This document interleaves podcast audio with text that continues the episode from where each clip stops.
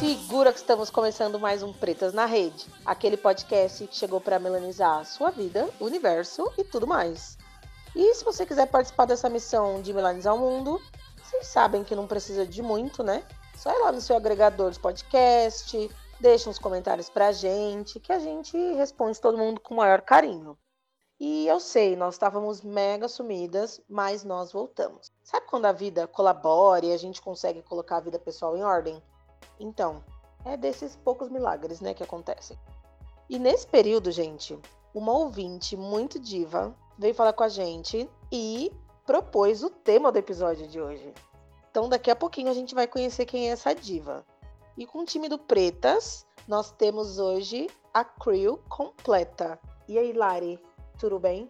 Tudo bem, Gabi? Estamos aqui. Começou a seca, começou o frio, tá? O cerrado tá com um céu maravilhoso, que não precisa nem de filtro pro Instagram e tá tudo bem. Menina, já aqui em São Paulo, a cidade está debaixo d'água, Lagoa Marginal, sexta-feira do caos. e vamos ver como é que tá lá no Rio de Janeiro. E aí, Tabata, querida? Olá, meninas, saudades. Estamos de volta. No Rio tá bem. Tá finalmente uma noite fria de inverno, merecidíssima, sem calor, sem mosquito. Quantos graus vocês estão chamando de inverno? Olha, eu, agora eu não sei, mas como é que se fala? A previsão era de 20 graus a máxima.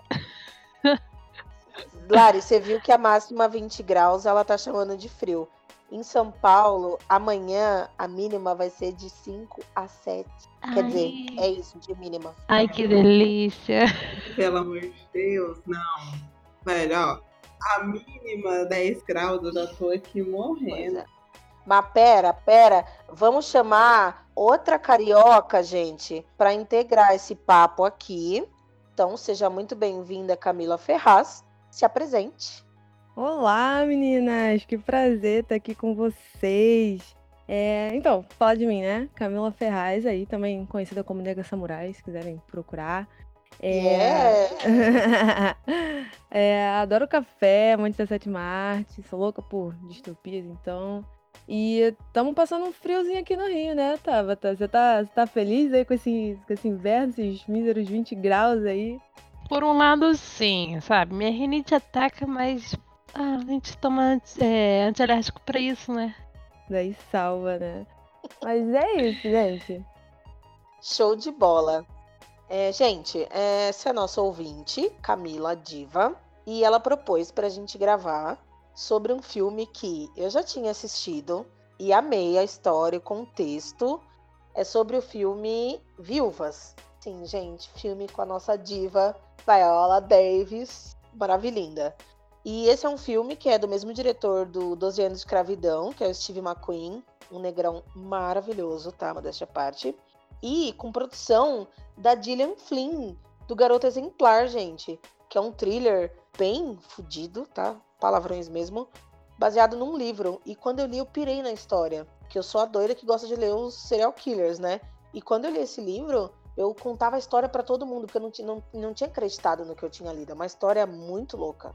E a gente vai falar sobre esse filme Divo, que é um thriller, é ação, é um negócio tudo junto e misturado, mas o resumo é que um, um assalto frustrado de uma gangue, de uns caras dá errado, e eles roubaram dinheiro de quem não devia, e quando eles morrem, as viúvas vão atrás de arrumar um dinheiro, porque senão elas vão ser mortas, né, as famílias. E a personagem Viola Davis, linda, ela acha no caderninho do boy dela morto uns planos para o próximo assalto e elas encaram fazer isso.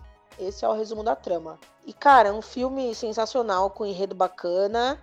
É, sem dar spoiler, a gente vai falar um pouco do filme, depois a gente dá uma contextualizadinha delícia, que aí para quem não assistiu dá para não morrer de ódio, tá bom? E meninas, vamos começar então vocês não acharam assim sensacional um filme desse com enredo fantástico, produção legal, a história que gruda, um negócio enlouquecedor, ter sido dirigido e produzido por um negrão? E aí, Lari, você que teve mil críticas do filme, Qual a sua opinião sobre isso? A primeira. Não, velho, que eu fiquei com muita raiva do filme. pra começar, eu demorei três dias pra assistir o filme. Ai, Jesus amado, como assim? Eu tô num momento meio sensível, então qualquer coisa com violência eu fico meio assim. Tem que ser uma coisa, tipo, bem trash ou com um, um tom mais de comédia pra eu dar conta de assistir inteiro, porque eu vou ficando muito nervosa. Eu falo, não, mãe, eu termino. Mas você imaginava que tudo que você viu depois, né? Que foi produzido por um diretor negrão, que a qualidade é excepcional, né? Não, não, a qualidade do filme é maravilhosa e ele levanta questões muito boas, né? Da miscigenação, de solidão da mulher negra, que aparece bastante nesse filme. E o tanto que homem é lixo, né? Tá, mas vamos com calma. Primeiro eu queria as impressões de, de tudo, de toda a maravilha que a gente viu. Se dava pra gente imaginar. Quando eu assisti, eu não sabia que era desse diretor. Então, pra mim, não era coisa de diretor preto, que primeiro nem tem, né? Pra começar a história. Então eu não imaginava. Quando eu soube, eu fiquei surpresa, porque é um filme num nível muito bom.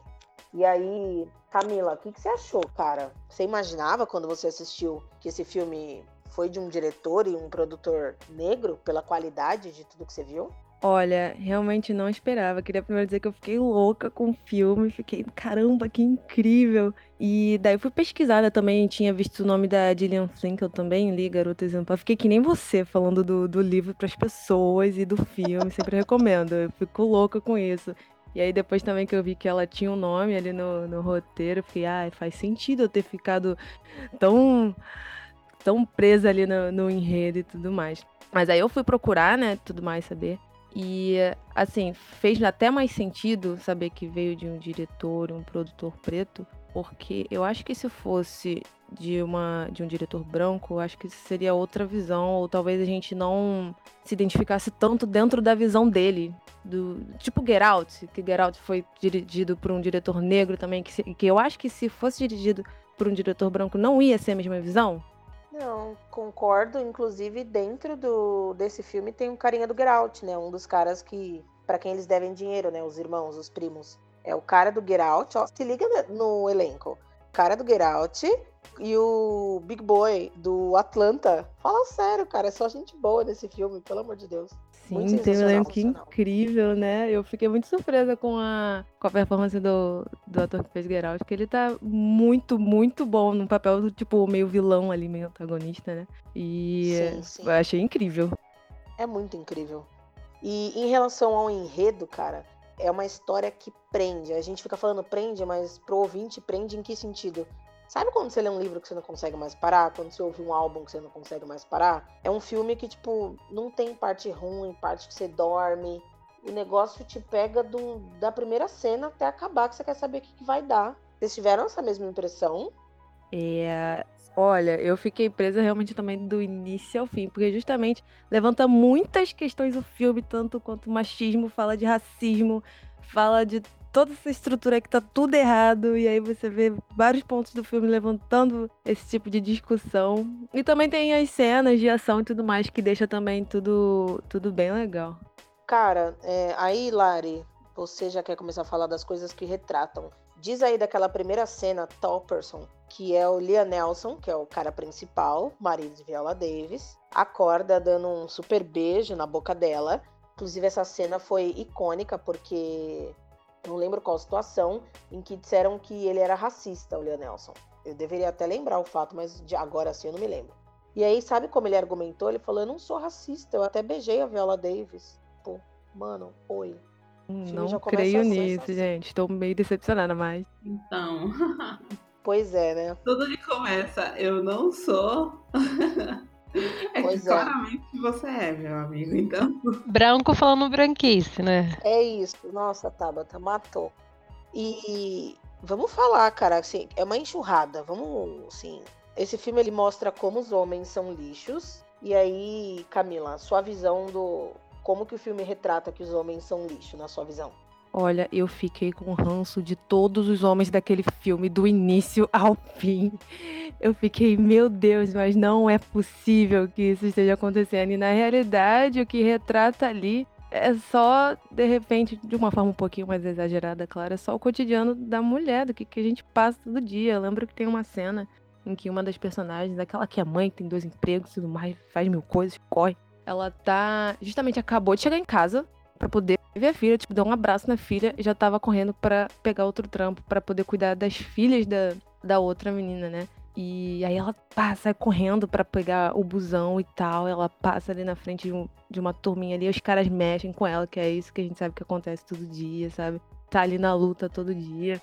Então foi, foi muito, muito importante isso pra poder tratar e falar do filme. Mas olha, simplesmente é isso. Pegou e retratou o que a gente passa todo dia. É o homem escroto sendo escroto todo santo dia com a gente. É, retratou muito bem o machismo estrutural, né? Lá da menina que a mãe faz ela entrar no site de acompanhante para poder conseguir dinheiro. A da outra mãe de um dos assaltantes que culpa a mulher pela morte do filho, que falava que antes dela ele queria ir para faculdade, etc. E depois que conheceu ela, como se ela fosse a culpada pelas escolhas dele. E tem o fato também do. do gente, eu não lembro o nome de personagem, tá? Porque eu sou muito ruim pra lembrar. pra eu lembrar tem que ser de série, porque eu vou vendo e eu vou gravando. Assim, eu não consigo lembrar muito, não. Não, gente, Lari, a gente, nosso podcast é, é, muito. A gente faz muito o que a gente quer aqui nessa merda. Porque se você ouvir outros podcasts que falam sobre filmes, tá todo mundo com a pauta top, nome de personagem, história. A gente é muito. Aí um homem, aí aquela, aí aquele. E tá tudo certo, gente, tá? Porque na vida, para falar de filme, não é todo mundo que lembra tudo, não, tá? Só pra ressaltar essa parte. Então tá. O, o marido lá da Viola Davis, né? O tanto que ele é cretino, velho. Que ódio, que vontade de pegar aquele homem. Não, e ele trai ela, ele trai ela. Ai, cacete, eu não devia falar, né? Era sem spoiler, mas eu não me aguento. Ele foi um podre. Mas a gente já colocou o um aviso ali, ó. Esse episódio não é pra quem não assistiu o filme, quem se importa com spoiler, porque vai ter, não tem, não tem como você discutir o filme sem analisar ele como um todo, não tem como. Mas o filme também ele é antigo, então também, gente, pelo amor de Jesus, se você não assistiu, você corre. Depois de assistir todos os Netflix, que agora o couro tá comendo de coisa preta e boa. Depois de terminar todas essas coisas novas, aí você dá a corridinha lá no Viúvas, que é aquele tipo de filme que vale muito a pena. E agora o que mais, gente? Assim, Homem Lixo tem no filme. Pra você ver como ele é completo, tá? É, muita estratégia tem no filme. Também o, o cara lá, o pai do Colin Farrell, que é um racista horroroso. O Colin Farrell que ele vive destratando a secretária dele de todas as formas. Gente, que ódio daqueles homens. É. E é só um retrato do que acontece. É o Robert Duval, que é o vereador racista, filha da puta, que é pai do Colin Farrell, que faz vários filmes legais, inclusive aquele da cabine telefônica. É verdade. Um nojento. Aquele da cabine telefônica, maravilhoso. Não, esse filme é sensacional. Agora, Camila, vamos assim, gente. Estamos falando dos homens lixo. Quem que vocês odiaram mais? Que todos são péssimos, mas qual foi, tipo, o pior? Lari. O marido da Viola Davis. Gente, ele pra mim foi o supra-sumo de todos. Lixo.com.br. Você, Camila. Olha, eu tô com a Lari, porque quando tu assiste o filme, quando tu vê aquilo tudo acontecendo, tu fica, que? Não tem como, cara. Você vai ficar com ranço mortal daquele homem, do que, que ele fez, que tipo, não, não dá. É lixo atrás de lixo, gente. Mas tem muita estratégia nesse filme. O plano é tudo muito bem arquitetado. A Viola, quando ela acha o livro e ela vê o plano, você vê que não é algo assim tanto no detalhe, e ela começa a estruturar uma equipe, montar um time. Ela já tem a liderança na veia porque ela já visualizou que se elas não arrumarem dinheiro elas vão morrer. E ela começa a fazer uma corrida. E aí, Lari, Camila, cara, que sensacional. Você vê que é a força da mulher preta, né? As outras que não são negras estão ali, tipo, ai, será que eu devo? Ai, meu Deus. A latina, que também são mulheres guerreiras e tudo mais. Você vê que a hora que a Viola propõe, que é a Michelle Rodrigues que faz, ela já topa na hora, tipo, mulherada é muito foda, né? Não tem tempo de pensar e respirar, né? Já sai correndo atrás do barato, né? Vocês têm a mesma opinião? Na verdade, eu tenho assim que a gente é forte porque a gente não pode ser outra coisa. Não tem escolha, né? não tem escolha, é. a gente não tem como a gente não ser forte quando a gente se a gente não for, vão pisar em cima da gente sem dó e nem piedade. A única que é mais assim é, é aquela é a branca, né? Porque ela cresceu com todos os privilégios de branco, né? Que são uma vida mais tranquila, né? Ela tem o privilégio da fragilidade. Pra gente não tem isso, né? Não. Sem escolha. E aí, Camila, o que, que você pensa? É sem tempo irmão, né? Ou a gente faz ou a gente faz, porque senão não, não dá. E assim, o que me deixou um pouquinho surpresa porque assim, ele não esperava que ela bolasse o plano, né? Que ela executasse e executasse bem o plano. Porque você vê ali que ela tem uma vida boa e tudo mais. Que também não é, já não é esperado que ela tenha uma vida boa, né? Eu acredito que tenha isso um pouquinho por trás. Tipo, você vê a pessoa assim, ah, não deve ter uma casa tão boa e tudo mais. Você vê que ela vive bem e que ele não esperava que ela executasse o plano tão bem que desse certo. E do tipo, você podia ter vendido alguma coisa, ter pego alguma coisa. Tipo, o carro deles, né? O carro deles deve valer uma grana também podia ter vendido isso, mas ela não, ela decidiu ir ali pelo mais difícil, pegou, botou a mão no, na massa e mostrou que pode e faz sim, sabe? Então achei incrível. Empoderamento feminino é um negócio assim sensacional. Diz aí, Tabata, girl power, cara, que hoje em dia tá tudo assim, a gente tá pra frente, a gente é sem tempo irmão, não damos sossego. Bem, é mais uma questão, vamos falar não de escolha, né? Entende? A gente não tem muito o que fazer, a não ser fazer. É isso. Entende? Mais uma questão de sobrevivência. No caso dos homens, poxa, ok, né? Tipo, a mulher, ela tá vivendo ali, vamos dizer, as custas dele, tá vivendo.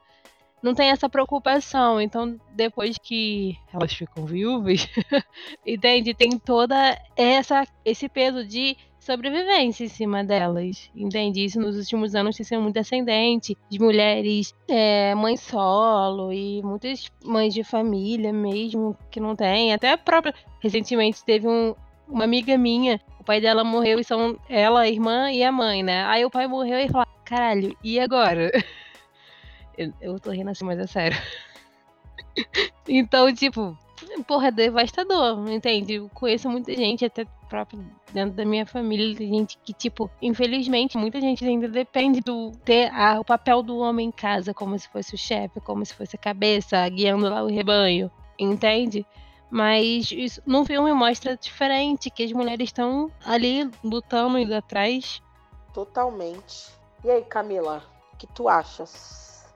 Gente, tem uma frase que eu, eu até parei o filme pra anotar o que a Viola disse quando ela tava ali, bolando plano com as meninas e tal. Que ela disse mais ou menos assim: Nós temos. Temos três dias para aparecer e agir como uma equipe de homens. O melhor que temos a nosso favor é sermos quem somos. Por quê? Porque ninguém acha que temos peito para fazer isso. Quer dizer, ninguém espera. Parece que assim, ninguém espera nada delas, né? Assim como o marido dela não, não esperava muita coisa. Então é sempre isso, de estar tá correndo atrás e parece que é sempre isso, de você estar tá se provando mais. Tem que se provar mais e fazer melhor, muitas vezes. Cara, exatamente isso. Porque é um plano ousado, tá, gente? Para quem não assistiu, enfim, é muito ousado. E de fato, ninguém vai imaginar que vão juntar três, depois vem quatro mulheres, né? Que tem a, a babá que se une a elas e cara, melhor dos cenários. Assim, é um negócio tão bom que você fica você fica sem saber o que pensar. E de fato, a Camila ressaltou bem, a Viola Davis, ela já contraria as estatísticas no filme porque por ele ser um ladrão bem-sucedido, ela tinha uma vida fina. Tanto é que ela anda com uma cachorrinha tipo Paris Hilton, sabe? Pra cima e pra baixo, um caralho com aquela cachorra. Ela leva a cachorra pra todo lado, né? Eu achei engraçado.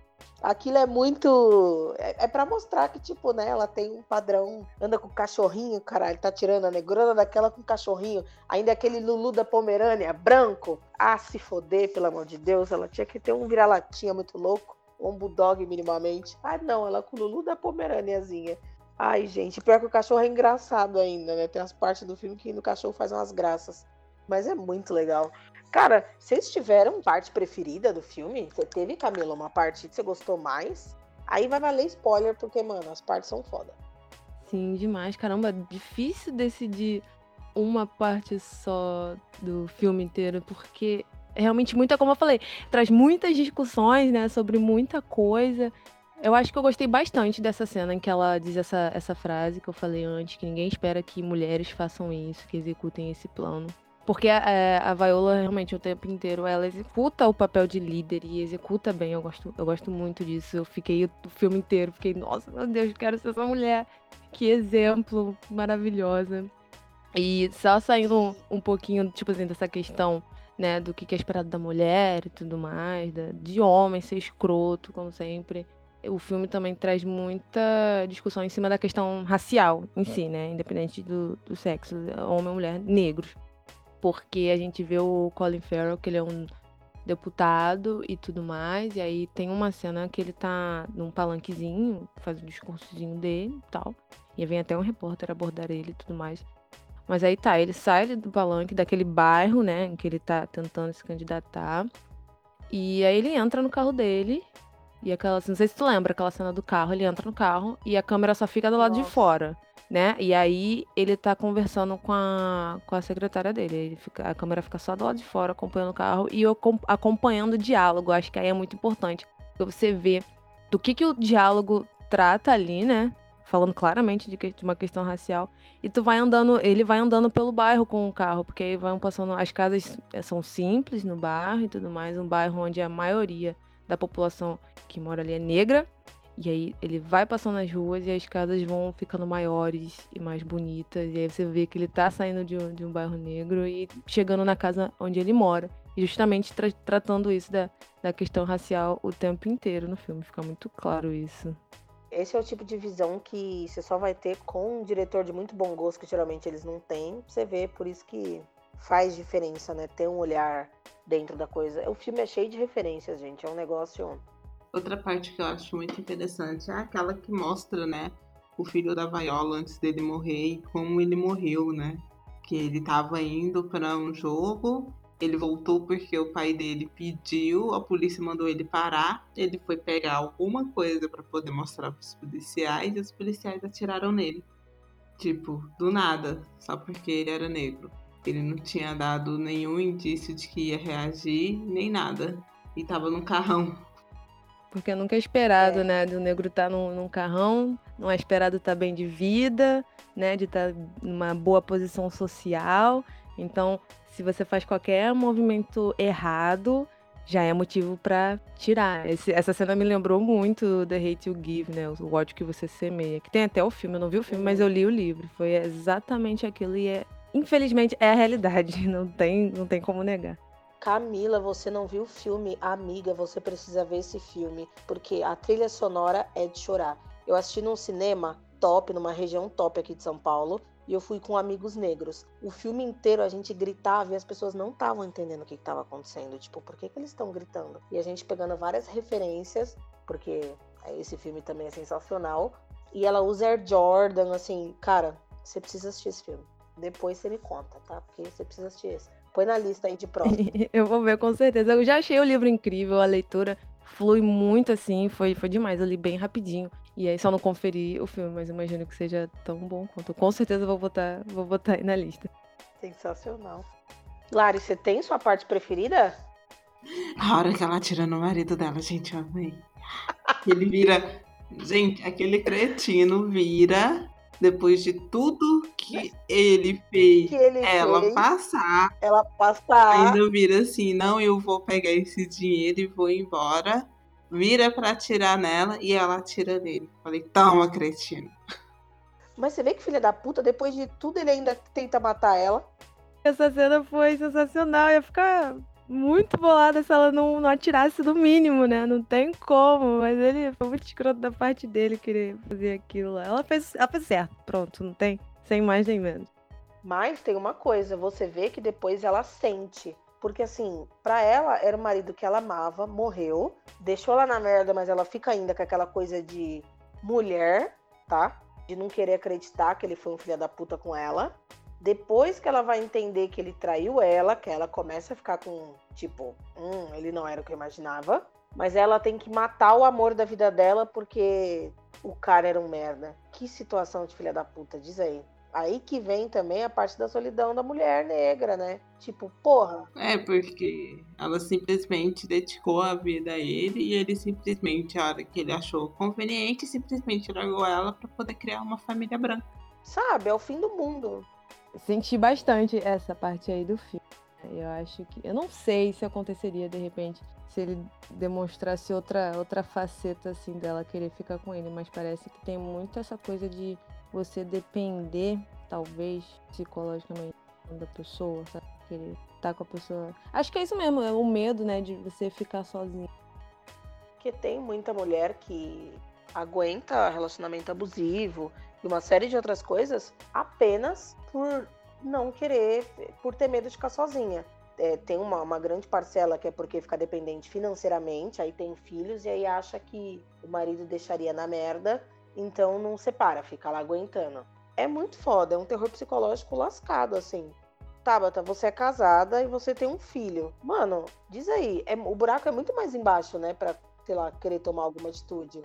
Com certeza, tem todo um peso, uma, vamos dizer, uma responsabilidade aquele tipo, oh, será que eu vou tirar meu filho do pai dele? Enfim, toda a questão envolvendo a criança. É, tipo, muito, muito. Aí a mãe, né, como sempre, vamos dizer, sendo mãe, é tipo assim, toma aí minha alma aí, toma aí minha vida aí faz tudo pelos filhos. Geralmente é assim, né? A gente não vive mais. então, mãe, pra tomar uma atitude é difícil. É difícil. Mulher sofre pra caramba. E, tipo assim, pô, a nossa, já fazer a nossa vida é foda. Imagine com uma porrada de pinguinha assim do lado.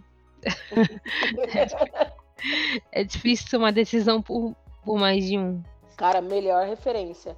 E aí, gente, assim, ó, de melhor cena, ok. E, e crítica? Tem crítica esse filme Divo? Difícil com a Viola ali, né? Caramba, tô, agora me deixou pensando aqui. Né? E aí? Que que, tipo, ai, podia ter sido diferente. Que, meu, assim, a história das três é legal. A história do contexto. A que a mãe tenta fazer com que ela fique meio prostituta. A outra lutando com os filhos que destroem a, a lojinha dela de filhos de 15 anos, que é a Michelle Rodrigues. Sabe? A história da Viola. É tudo muito legal, assim. Não tem, acho que, uma parte eu acho que podia ser só melhor explicado, se você não assiste com atenção, a parte em que dá errado para eles, de queima dinheiro, é um negócio muito rápido, que você tem que ter um feeling bom. Senão você perde ali, tudo bem, pra frente você vai entender, mas você perde os detalhes. Só achei que podia ser um pouquinho mais, mais explicadinho. Que não é uma crítica, né? Mas enfim. Consegui arrumar uma, menina, se virem. De repente, mais tempo para uma explicação maior, seria isso que tá falando? É, ah, interessante. Só porque é bem. é complexozinho, né? Pra ficar bem explicado. É, tem coisa que tu não espera ali, né? Por isso que quando eu vi justamente a Gillian Flynn, né, que tem um dedo ali no, no, roteiro, depois que eu entendi, tipo, caraca, eu não tava esperando aquilo. Por isso, então, essa mulher sempre bota isso nessas histórias dela e, tipo, caramba. Sim, ela é sensacional. Você chegou a assistir o filme com Ben Affleck, do Garoto Exemplar, ou você só leu o livro também? Eu li o livro, vi o filme, vi o filme mais de uma vez e recomendo para amigo o filme. Falo, não, você tem que. Você quer ver um filme bom? Alguém, tipo assim, alguém tá entediado, ai, queria ver um filme. Assiste esse filme aqui. Assiste esse filme, senão vai se arrepender. E lê o livro depois. Eu achei incrível a história, muito Gente, boa. como aqui a gente fala mil groselhas, tem um também que já saiu o filme, depois você pode ler o livro. Procura Boneco de Neve ah, esqueci agora o nome do autor, gente. Ele tem uns seis livros, que é tudo a mesma pegada. Mas Boneco de Neve foi o que fez sucesso. E o filme também é com vários atores famosos. É nessa pegada de Garota Exemplar, thriller. E, ai, gente, eu já tô dando dica aqui. Podia deixar pro final, né? Mas enfim. Camila, já fica essa. Não sei se você assistiu, mas Boneco de Neve. Já. Mas é filme de terror? Não. É, é igual Garota Exemplar. É esses thrillers uhum. psicológicos, assim. Entendi, dá Mas é de serial killer, um negócio mais, mais ação, assim, de. Não é de terror, não, porque terror eu tenho medo, eu não assisto. Mas é, você tem medo de filme de terror? Eu não gosto de filme eu de terror. Medo... Aquele filme de terror, sabe? Banho de sangue, eu acho, ah, não, sem tempo pra ver isso. Eu prefiro uns filmes de terror mais classicão, assim, os bons mesmo, mas. Eu não assisto, porque não basta ter podcast, a gente vem aqui para passar vergonha e expor a vida, né? Eu tenho medo de duas coisas cachorro e filme de terror. Não creio nisso. Que isso? Gabi, não pode. Que eu isso, sei, Gabi? amiga, que não pode. Agora, depois de velha, tá? Que eu tô melhor. Antes eu não entrava na casa das pessoas, tinha que prender os cachorros. É medo, porque. Então você nunca vai vir aqui em casa. Não, mas Nunca. isso era antes, amiga. Agora eu tô melhor. Agora eu já amo o cachorro do meu primo. Duque, um beijo pra você, querido. Ele, sim, agora eu já amo. Eu ganhei um cachorro pra perder medo de cachorro. Eu só não tinha medo do meu. Aí ele morreu. 14 anos com o cachorro, ele morreu. E aí eu fui perdendo o medinho depois dele, assim. Hoje eu já fico mais sussa, mas antes eu não conseguia ficar no mesmo ambiente, assim. Era foda. Mas de terror, tipo, eu não assisto filme, não. Eu não assisto à noite. Que isso, gente? Um, só um filminho de terror pra, tipo, animar e tudo mais. aquele- Saudável, saudável, né? É que hoje tá muito forte também. Os filmes, eles são muito bem feitos, né, cara? Não é um terror de antigamente. Eu não, ultimamente- Eu não gosto de filme novo, não. Como assim, Tabata? A gente já tá puxando pra outra. Tipo assim, os filmes de terror que lançaram recentemente, eu não curto muito, não, porque eu acho, sei lá, meio. ah. Eu não gosto muito, tipo, Jogos Mortais eu não vejo, porque tem bagulho de sangue, esses de. Enfim, eu não sou, não gosto de sangue, não gosto de agulha, não gosto dessas coisas, então eu não vejo filme que tiver mais uma pegada assim violenta. Entende? Mas de espírito, cara, eu tô tranquila. Nossa, Morro de rir com o pessoal andando é, com a cabeça assim pra trás, essas coisas assim. Eu falei, caralho, engraçadão. Que gosto peculiar o teu. Tá. não, a Tabata, a Tabata ela é nosso gosto peculiar. Ela gosta uns animes muito loucos. A Lari também gosta. É eu que não gosto, né? Mas é, ela manja tudo de desenho. Né, Tabata? Fala aí. Tá me expondo, Gabi? Ô, amiga, gente gosta de negócio diferenciado, né, gente? Pô, tem que diferenciar um pouco, entende? Não, mas, tipo assim, um filme que, de terror que eu mais gosto é aquele lá do... Não, nem me lembro o nome agora. Enfim, mas é um filme, porra, bom pra caralho. Depois eu vou falar aí no final aí. Mas, gente, já tá fugindo do assunto, tá? tamo, amiga. Tamo, porque aqui a gente, a gente vai embora. É, críticas, né, gente? Eu arrumei uma, faltam vocês. Críticas. Verdade, né? Eu tô pro- procurando. Então, é, uma parte que eu achei problemática, mas eu acho que é meio que a realidade, né? É relatar a violência com que as pessoas negras se tratam, né? Que mostrava a parte lá que o cara pegou e um dos irmãos lá que teve o dinheiro roubado, e que eles pegam e vão começar a investigar, que eles vão conversar com os caras que estavam vigiando o dinheiro e acham um cara cantando dentro da caixa, faz ele cantar e mata ele. E eles saem expressando toda a violência que eles têm, né? Que eles é, espancam. No caso, a violência que eles exercem entre, entre si, seria isso? entre si e com os outros, né? Como se esse fosse o único meio que eles têm para poder. é, Ai, gente, tá fugindo palavra da minha cabeça, tá? Seria tipo assim, uma violência muito já normalizada, né, no meio que a gente Também, vive. é. talvez.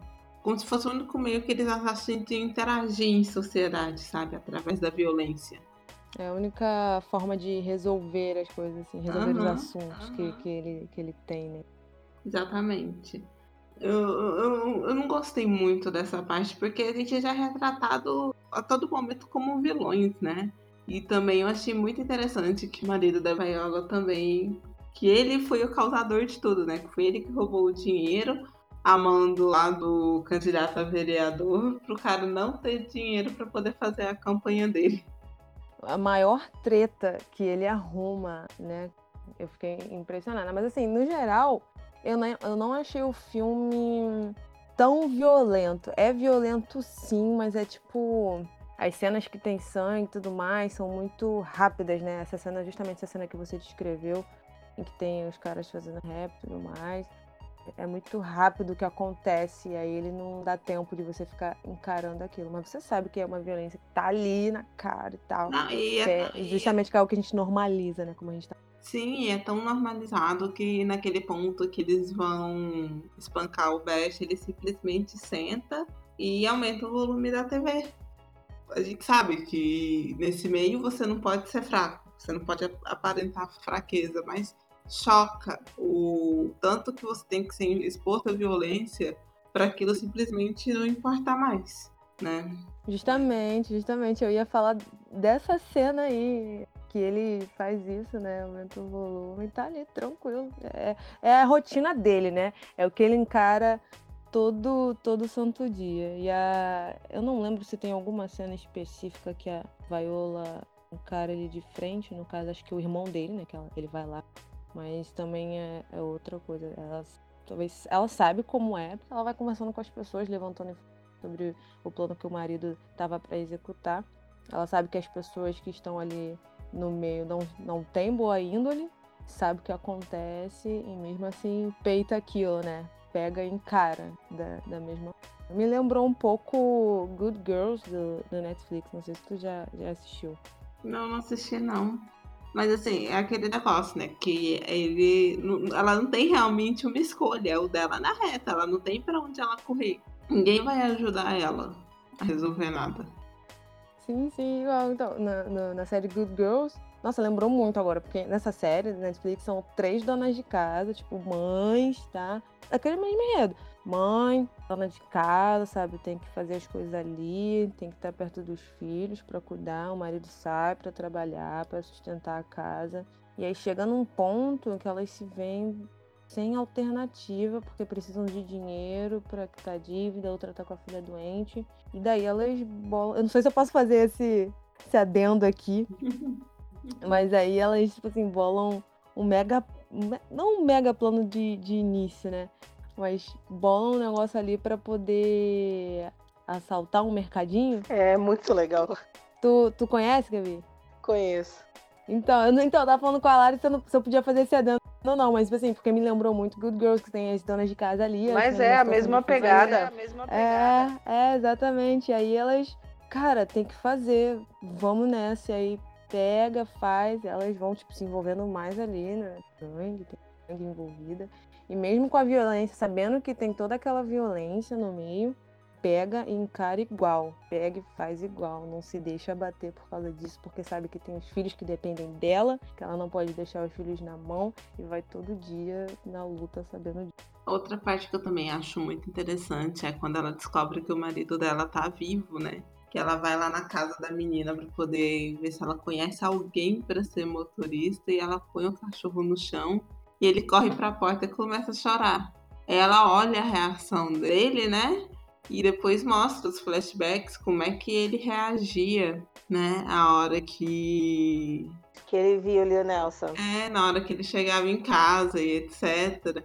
E mostra ela voltando para casa chorando, a hora que ela percebe o tanto que ela foi traída por ele, né? Porque ele simplesmente fez a merda e deixou ela lidar com as consequências sozinha, né? Ele podia muito bem ter aparecido falando, olha, velho, deu ruim, meus companheiros morreram, né? Tirando a parte de que ele que matou os companheiros dele, né?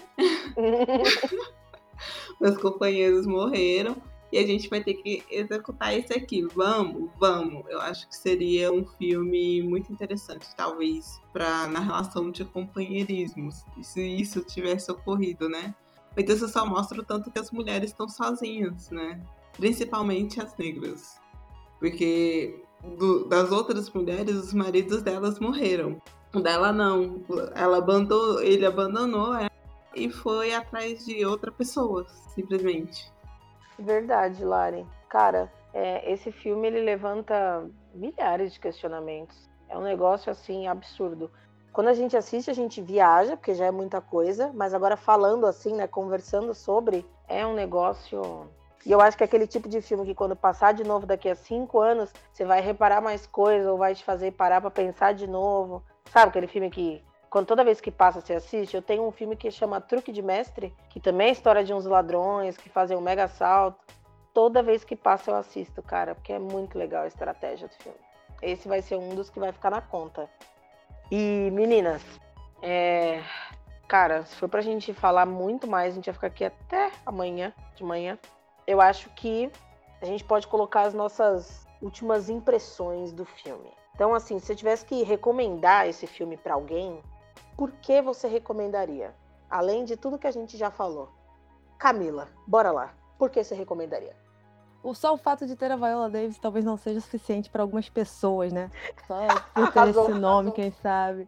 Mas eu provavelmente recomendaria por causa das questões que ele levanta, por ser uma história em que você não espera aquilo que tudo aquilo que acontece e provavelmente retomando o da Viola e não é esperado de mulheres que façam aquilo que elas fizeram, que já é um motivo para poder ver aí, pegar um tempo para poder sentar, olhar aí todas as que o filme traz e ver simplesmente as coisas a mulher tem que lidar. E é foda, né? Não tem outra palavra. É complicada essa, essa trajetória. É um ótimo motivo. Viola Davis é motivo para tudo. E você, Lari, como que, que você indicaria esse filme para alguém? Cara, é um filme muito bom. Ele tem uns momentos de tensão muito bem construídos. Você fica nervoso. É aquele filme que, se você não tomar cuidado, você vai correr todas as suas unhas, assim, de tão nervoso que você fica. É um filme muito interessante e instigante também, né? Porque você vai descobrindo as coisas junto com o personagem. Você não consegue ter um, um, Não é aquele tipo de filme que você fala, hum, agora vai acontecer isso.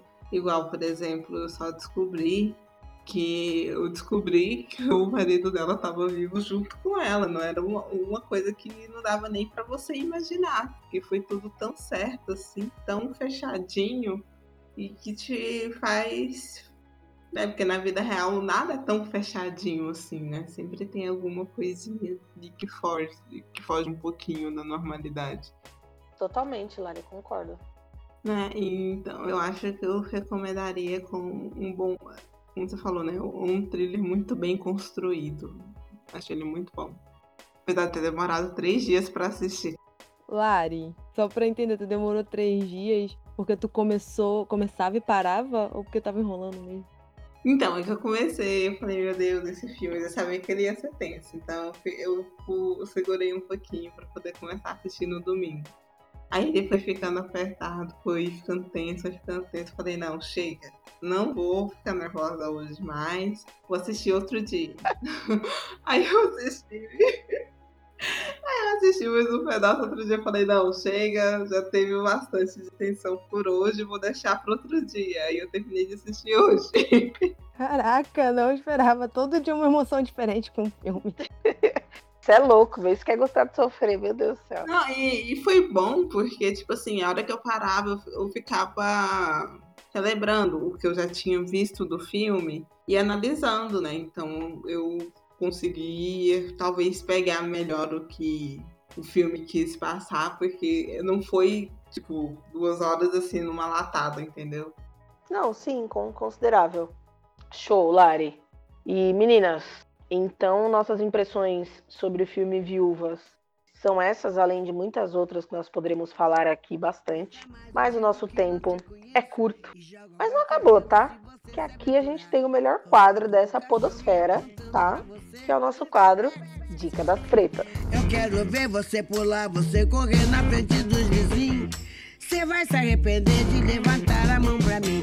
Cadê meu celular? Camila, nossa querida ouvinte, que já deve saber como esse quadro funciona, Aqui a gente vai dar dicas. Hoje você não é ouvinte, hoje você é participante, né? Então a gente vai dar dicas para os outros ouvintes de qualquer coisa que possa ser relacionada com o episódio ou não. É um momento de troca de conhecimento aqui, que contar coisas legais para a galera ouvir. Você tem alguma dica para Pretas? Claro, tem que dar uma só? Vou dar? Não, pode dar algumas. Fica à vontade, amiga. Então vou deixar, tipo assim, eu comentei sobre Good Girls, né? Deixar essa dica aí que é linkado um pouquinho com essa questão da, da mulher, o que, que ela tem que fazer, lutar pelos filhos e tudo mais. E também vou deixar a dica da série She's Gotta Have It, em português na Netflix, tá como Ela Quer Tudo, dirigido pelo Spike Lee, tá na segunda temporada já. Uou, fala a trajetória uou. de uma mulher preta, artista, e eu acho que eu sinto que ela é uma, é uma mulher muito livre ali na série, você acompanha a trajetória dela. E é bonito de ver, de verdade. Eu gosto, tenho gostado muito dessa série. Pode conferir que, que a dica é boa. eu, não, eu não dou dica ruim, não, hein, gente. Não tá essa minha reputação aí, a dica é boa. Claro, o, a- o motivo desse episódio é graças a você. Olha só, moral. Justamente. Inclusive, já fica a dica pra, para os nossos outros ouvintes. Gente, cola na DM, vamos dar dicas de queria ver isso, queria. Camila tomou até um susto. Não, porque eu acho muito legal, vocês podiam falar, porque eu fiquei chocada quando eu vi esse filme e falei, bora, e vamos gravar com a gente também. Tomou até um susto, né, Camila? Demais, eu não esperava. Fiquei, sério? Ela tá falando sério? Não, não, para, para tudo, gente. e fiquei muito feliz. Fiquei, caramba, vou poder falar com elas. Incrível. Adorei, de verdade. Prazer estar aqui. Real, real. Ai, que demais, gente. Coisas que só a Podosfera te proporciona. E tem mais dicas, Camila? Hum, deixa eu pensar aqui. Tem Good Girls, She's Gotta Have It. De série, acho que só. Tem livro, né? Sempre bom ler um livrinho, The Hate You Give. Muito bom. A gente já conhece um pouco da perspectiva, né? De The Hate You Give. Acho que se identifica um pouco com aquilo, mas é bom pra abrir a mente de, de gente. Assim como vocês trazem questões aqui que abriu minha mente também pra outras coisas, que eu achei sensacional. Pode conferir também. Yes. E aí, Tabata, você tem dica pra gente hoje? Hoje temos dicas. É, Voltando ao assunto do filme de terror, tá, gente? O filme que eu. Bora. Pra quem gosta aí, tá, Gabi, Obrigada. pra ver seria a entidade. Entende? Já veio o tempo. Eu já vi. O primeiro são dois filmes. O primeiro vi duas vezes e o segundo eu vi uma vez pra nunca mais. é bem legal que é meio que assim. Tem a história por trás de um bicho papão, né? Que vai lá atrás das criancinhas, mas é bem assustador. Fiquei com o cu trancado. É muito assustador. Pode ver, pode ver. E outro. Porra, eu tô com essa dica que um tempão pra falar. Finalmente eu gravei o programa e eu vou falar. Agora é minha deixa. É um vídeo da BBC News, do. Que ele tem um canal no YouTube, né? E o nome do vídeo é Como uma comunidade isolada criou sua própria rede de Wi-Fi barato. Uma comunidade. São um conjunto de ilhas ali na, na África do Sul, né? E. Tipo, o povo vive assim, sabe? Bem. Vamos dizer. Caramba, esqueci a palavra. De forma rudimentar, precária. É, sim, sabe, as casinhas com um telhadinho de palha, então o povo assim, uma comunidadezinha assim, bem, sabe, todo mundo muito chegado. é bem isoladinha, sabe? Mas eles construíram os próprios é, moradores, a pessoal da aldeia ali, todo mundo construiu a própria rede de Wi-Fi.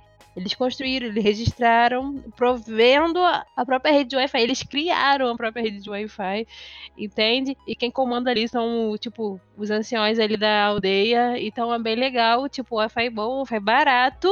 É, lá, tipo, por mês o pacote de dados custa 8 reais, convertendo assim pro nosso real, né? Então, tipo, vale a pena ver o vídeo, né? É grande não, deve ser uns 7, 8 minutos. Mas é bem legal, é bem informativo. Bom, show. E aí, Lari, hoje nós temos Catarse, que você tá junto do time da Camila, livrinhos também. Ai, temos, temos, temos. então, Não surpreende ninguém. né? Zero, zero surpresa, né? para surpresa de zero pessoas, tenho catarse para indicar. São projetos que eu planejo, se tudo der certo, apoiar, né? Primeiro chama Jardim Comestível, que é um livro, é um livro de receitas veganas, que é maravilhoso para você que não sabe como receber o seu amigo que, não, que é vegano ou que você tem curiosidade pela culinária. Se você está pensando em se tornar, é ótimo, porque ele tem várias receitas, vários tipos de receitas para você poder fazer, né? E o financiamento dele vai até. Deixa eu olhar aqui, deixa eu olhar. Tá. Peraí. Gente, só uma dúvida. Ela escolhe todo mês um projetinho pra poder financiar? Um não, Camila. Se fosse um, tava, tava bom. A Larissa tem cartão só pra isso. O cartão dela é só de Catarse. É só catarse. Não, gente, não chega a tanto, tá? Não, tipo assim, Não, tipo assim, eu tento apoiar pelo menos um por mês. A hora que eu apoio. Mas divulga bastante, né? É, mas dependendo do valor que eu apoio, aí eu pego mais de um, entendeu? Mas não é, eu saio desesperadamente apoiando tudo. Ela é a ajudadora das causas. Que linda ela, Isso, adorei. garota, isso, garota. Esse projeto do Jardim Comestível, ele vai estar ativo até dia 12 de agosto, né? Então, dá para você pensar até no início do mês que vem, até quase metade do mês, para você ver se dá para você conseguir apoiar ou não. Um outro é o é da editora Draco, né, que está lançando um livro de contos sobre doentes, né, contos sombrios sobre os doentes, né? São, deixa eu ver aqui, dez contos, né? E que mostram os doentes no seu lado mais sinistro possível, né? No caso, me interessou bastante esse e ele vai até, deixa eu ver, deixa eu ver aqui. Esse vai até dia 25 de julho. A duração dele não é tão grande quanto a do Jardim Comestível. E o terceiro que eu ia indicar é o documentário da Sabrina, né? Que ela fez sobre o povo palestino é uma campanha flexível, né? É que eu não tô achando a data final dele, né? Mas ele ainda tá ativo. Que ela pegou o dinheiro para poder fazer esse documentário, aí ela tá pedindo para poder conseguir pagar esse empréstimo. Então, gente, se vocês puderem doar algum, qualquer quantia assim para ela poder terminar esse documentário, vocês podem juntar para poder ir para o apoio que vocês vão conseguir o link, aí reunir todo mundo em casa para poder assistir depois, né? Todo mundo que ajudou a apoiar. E eu vou deixar só esses três dessa vez. Obrigada, Lari. Gente, vocês viram, né? Muita coisa legal. A minha dica não é livro e não é filme, nem, nem série eu vou falar sobre esporte, para apoiar as mulheres no esporte. Cara, teve aí o Brasil eliminado na Copa Feminina, time raçudo. A gente não tinha nem time praticamente, entrosamento, treino, investimento. A gente não tinha técnico, né, para começar. Não, a gente não tinha nada. E chegamos onde chegamos então, só mostra raça, comprometimento. Cara, mulher quando dá pra fazer um negócio é, é de fuder. E fora a visibilidade que teve essa Copa, né? Foi a melhor Copa feminina que teve. E a gente espera melhora, reconhecimento, entende? Assistam, gente, vejam um jogo feminino, apoiem um jogo feminino, vai ver um jogo feminino no estádio, Exato. pelo amor de Deus. Não, Ficar só na internet não adianta. Eu lembro que eu fiquei muito revoltada, que eu lembro do eu tava conversando com meu pai, velho, não tem lógica, as francesas estavam é, lá, a Copa em casa, preparando para a Copa, e os caras simplesmente tiram elas do CT para colocar a seleção masculina para jogar um amistoso. Você fala, meu Deus, gente, não tem lógica um negócio desse. Um amistoso. É o fim. Põe pra usar o CT lá do Paris Saint-Germain, de qualquer outro time, ou da seleção, é pra Copa. Pelo amor de Deus. Não, não faz sentido nenhum. Não faz. Mas é, além do, do futebol do Brasil, se você quiser acompanhar futebol feminino, é, eu, particularmente, Gabriela, eu eu jogo num time de society com as meninas do meu trabalho e todo mundo gosta de esporte e a gente vai começar a acompanhar. A gente escolheu o Corinthians por ser em São Paulo para seguir e a gente vai começar a assistir os jogos da categoria feminina e a gente vai dia é, final de semana que vem, 13, da dia 14, domingo. Esse episódio não vai ter ido ao ar ainda, né? Já vai ter. Vai ser posterior a essa data, mas fiquem de olho na, na, nas nossas redes sociais. Que os próximos jogos eu vou postar lá. E se você quiser acompanhar a gente para ir prestigiar a mulherada, só chegar. Também não queria perder a oportunidade de parabenizar a Coco Golf, que é. Eu acho que o nome dela é, se pronuncia assim, tá? Mas ela é uma tenista ela ganhou da Vênus e ela tem 15 anos, negra, maravilhosa. E ela se inspirou na Vênus, agradeceu a ela no jogo. E hoje ela jogou com uma mina X aleatória branca, que o jogo estava como perdido e ela virou um jogo que num nível que ninguém vira e foi espetacular. Se você vê o técnico, o pai e a mãe dela vibrando na arquibancada, tipo, os vídeos da internet estão é coisa linda de ver, assim. É o Black Excelência, sabe? É um negócio top. Ela é demais, apenas 15 anos. A mina ficou putaça que perdeu pra ela, não quis dar a mão, mó arrogante. e a menina veio para quebrar tudo. Então, minha dica é apoiem as mulheres, além de tudo que a gente faz ser sensacional, no esporte também, que todo apoio é bem-vindo. E queria agradecer também é, a votação de vocês, da, da premiação Miau o único podcast preto da categoria, concorrendo com podcast de site famoso, podcast com patrocínio de banco, o maior podcast do Brasil. Esses eram os nossos concorrentes. E para zero surpresas, nós não ganhamos, mas um podcast muito bacana que a gente gosta muito. É, não sei se vocês conhecem, um milkshake chamado Wanda. Foram eles que ganharam a categoria de podcast do ano no Miau MTV. Parabéns para eles, foi muito bacana de ver. Foi um palco separado em que é, essa categoria foi anunciada e foi muito bacana de ver os caras mega felizes. Eles são um podcast do Papel Pop, que é um site que fala sobre a cultura pop em geral, né? É a galera que tampa lá, que grava esse podcast. Então. Velho, eu acompanho esse site desde a minha adolescência, pra vocês terem noção. Pois é, Lari. Então, assim, é, a gente, é só a gente, só nível baixo, né, que tava concorrendo com a gente, pra vocês terem ideia. Mas agradecer todo mundo, foi muito bacana ter o apoio, os votos de vocês, todo mundo perguntando, e aí, já chegou, vai ganhar, não vai, vocês estão animadas. Cara, são coisas que a gente não imaginava com podcast e estão com muitas surpresas. É... Obrigada a todo mundo. É, obrigada, Camila. Agora é a hora, da, a hora de darmos tchau. Nosso momento Teletubbies do rolê. Agradecer muito sua presença. Foi muito bacana ter a experiência de gravar com um ouvinte, uma pessoa que nos ouve e tudo mais. Agora, por curiosidade, tá? Nós não combinamos isso. Como é que você achou a gente, Camila? Conta aí, de onde você descobriu Pretas na Rede, cara?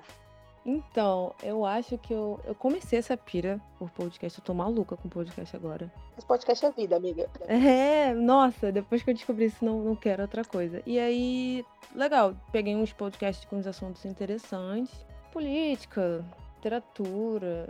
Mas eu falei, cara, não sei, eu queria um negócio específico. Eu acho que eu pesquisei, pelo eu acho que eu pesquisei, assim, é, podcasts negros ou que tratem mais dessa, dessa visão. Tudo e aí vocês apareceram na lista.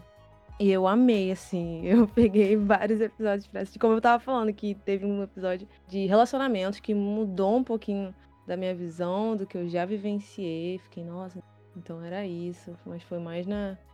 caçando ali, sabe? Ah, eu quero, quero um podcast ali. E recomendo, tá? Geralmente eu, eu sempre posto o podcast que eu tô ouvindo. Eu sempre recomendo. Verdade. Foi muito, muito bacana. Eu que agradeço aí a oportunidade. É, eu tenho que concordar contigo que o do relacionamentos eu gostei pra caralho também. Foi, Foi demais, demais, gente. Acrescentou muito, real, real. Ai, gente, é aquele momento mãe coruja. Nossa, é muito legal ouvir esse tipo de comentário. Tipo, fui eu que fiz. Ai. Né, cara? Parabéns a todas vocês. Porque tava realmente muito bom tudo, tudo que vocês fazem. Parabéns aos envolvidos.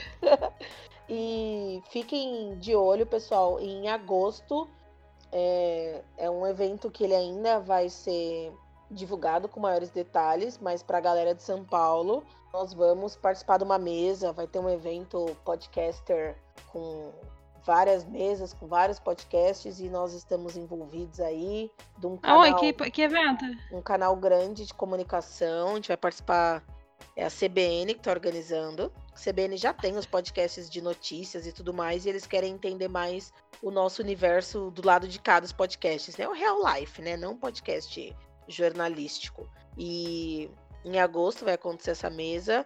É, nós estaremos junto com o Nerdcast, desculpa, tá? Na mesma mesa. e... Que merda, hein? Amiga do céu, não sei nem o que a gente vai falar. E fiquem atentos aí que nos próximos episódios a gente vai soltando mais informações assim que o negócio for tomando forma. Esse foi só um primeira mão para mostrar que a gente não tá de brincadeira. É indicação Miau MTV, a gente fez um ano recente e estamos nessa vibe, participar de evento legal. A gente participou em parceria com um podcast irmão nosso, que é o Lado Negro da Força. Participei da mesa para falar sobre mulheres de basquete na Happy Burger com as meninas do Rachão Feminino, a Luana que joga o 3x3 do Corinthians, com jogadora da seleção brasileira, assim, teve de tudo e foi muito sensacional. Logo mais vai sair pelo, pelo podcast dos meninos. E é isso. É, fiquem conosco, fiquem ligados que, cara, é só o começo, a gente tá empolgada, engajada. Logo mais a gente tem mais notícias, a gente quer aumentar o time, a gente quer o mundo, velho. Se prepara que é só o comecinho. É, obrigada por hoje. Meninas, vocês querem se despedir? Ai, queria agradecer a Camila pela disponibilidade de gravar hoje. É a segunda vez que a gente está tentando gravar esse episódio. A gente teve uns imprevistos, né? Que a gente teve que cancelar a primeira gravação. Agradecer por você ter conseguido comparecer hoje. E eu tava com saudade, meninos. ah, gente, que linda! Nossa, demais, gente. Eu que agradeço aí a oportunidade de de poder me convidar para poder falar do tema que eu, que eu sugeri. Fiquei muito feliz. Eu desejo todo sucesso para esse podcast. Eu vou recomendar para todos. Vocês fazem um trabalho lindo. Acho que não tem outras palavras. Vocês fazem um trabalho lindo. Parabéns. Obrigada, Camila, pela participação, pela indicação maravilhosa. Espero que volte mais vezes e indique mais vezes. Com certeza. Eu vou amar ficar mais vezes, hein? Olha só. Ui, muito bom saber. É, brigadinha mesmo. Depois dessas dicas maravilhosas, vocês não esqueçam de seguir também a hashtag Mulheres Podcasters, né? Para achar mulheres incríveis. E é isso, lindezas. Até o próximo programa. Eu sou porque nós somos.